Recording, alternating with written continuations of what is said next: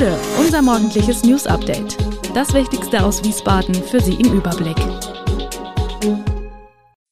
Guten Morgen aus Wiesbaden an diesem 3. Juli.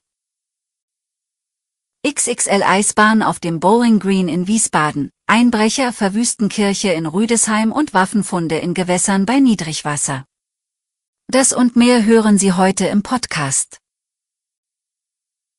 Die Sporthilfe Wiesbaden plant eine XXL-Eisbahn auf dem Bowling Green. Mit über 2000 Quadratmetern wäre die geplante Bahn vor dem Kurhaus die größte mobile Eisfläche Deutschlands.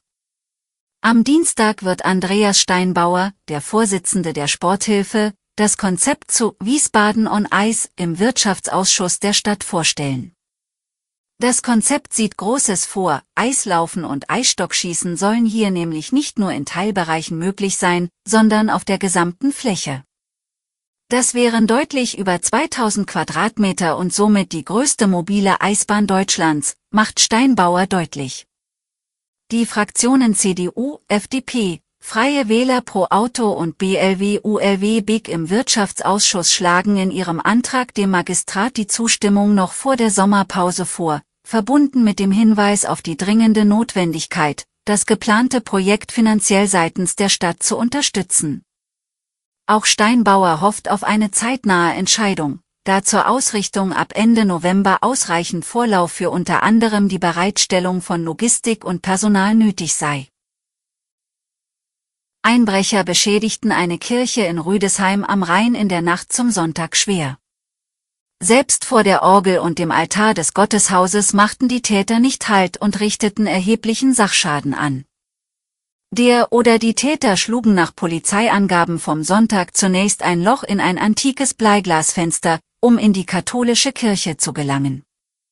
Weil dies auf diesem Weg nicht glückte, wurde eine Tür aufgehebelt.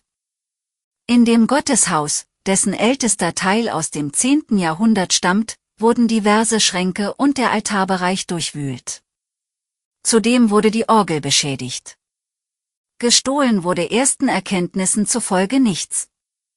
Der Sachschaden wird aber auf knapp 40.000 Euro geschätzt, wie die Polizei mitteilte. Am Samstag ist eine 600 Tonnen schwere, 72 Meter lange und 12 Meter breite Stahlbrücke durch Niedernhausen transportiert worden. Zunächst wurde die Brücke um 7 Uhr von ihrem Montageplatz auf einem Parkplatz vor der Ortseinfahrt nach Niedernhausen auf die Straße gebracht. Danach rollte sie langsam in Richtung Zentrum. Um 10 Uhr hatte die Lafette mit 128 Reifen das Ziel kurz vor den Bahngleisen in Höhe des Restaurants Engel erreicht. Ohne Komplikationen, Zwischen- oder gar Unfälle ging dieses Schauspiel vor den Augen zahlreicher Zuschauer wie geplant sicher zu Ende. Am neuen Standort wartet die neue Brücke auf ihren Einschub über die Niedernhausener Bahngleise. Der soll laut Hessen Mobil ab Freitag 7. Juli, nachts gegen 22 Uhr starten und möglicherweise am Samstag 8. Juli, schon beendet sein. Im November 2023, nach weiteren Bauarbeiten, soll der Verkehr wieder über die neue Brücke durch Niedernhausen rollen können. Wenn im Sommer die Pegelstände von Flüssen und Seen sinken, kommt es immer wieder zu gefährlichen Funden. So wurden in Rheinland-Pfalz dieses Jahr bereits an drei Stellen Waffen gefunden, alle an kleineren Flüssen in der Eifel. Dabei handelt es sich laut der Trierer Aufsichts- und Dienstleistungsdirektion um eine Übungshandgranate und zwei Wurfgranaten. Waffen und Munitionsreste aus der Zeit des Zweiten Weltkriegs können nach wie vor gefährlich sein, auch wenn sie jahrzehntelang unter Wasser lagen, warnen Behörden. Kleinere Funde von Waffen und Munitionsresten gab es in den vergangenen Jahren auch in Hessen. Einige Entdeckungen im Rhein-Main-Gebiet haben sogar für größeres Aufsehen gesorgt. So hat im August 2022 ein Spaziergänger bei Eltville Panzersprenggranaten am Rheinufer gefunden. Etwa zur gleichen Zeit sind beim Mainzer Winterhafen unter anderem Panzerfäuste, Patronen für Flugabwehrkanonen und Panzermunition geborgen worden. Beim Kampfmittelräumdienst gehe man aufgrund der Trockenheit für 2023 von ähnlichen Umständen wie im vergangenen Jahr aus, so die ADD. Die Ernährung mit Obst und Gemüse weist eine nachweislich bessere CO2-Bilanz auf als tierische Produkte. Doch wie steht es um die CO2-Bilanz von Fisch? Die Produktion für den Verkauf stellt sich auf den ersten Blick als klimafreundlicher dar.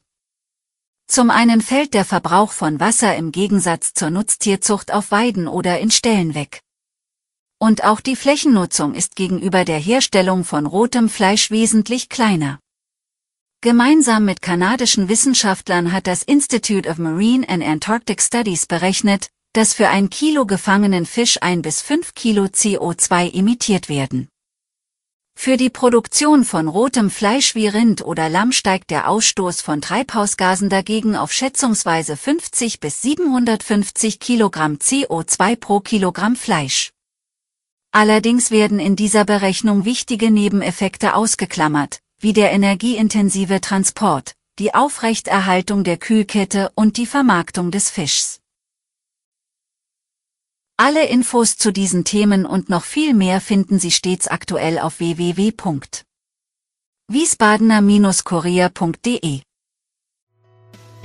Gude Wiesbaden ist eine Produktion der VRM von Allgemeiner Zeitung, Wiesbadener Kurier, Echo Online und Mittelhessen.de. Redaktion und Produktion die NewsmanagerInnen der VRM. Ihr erreicht uns per Mail an audio.vrm.de.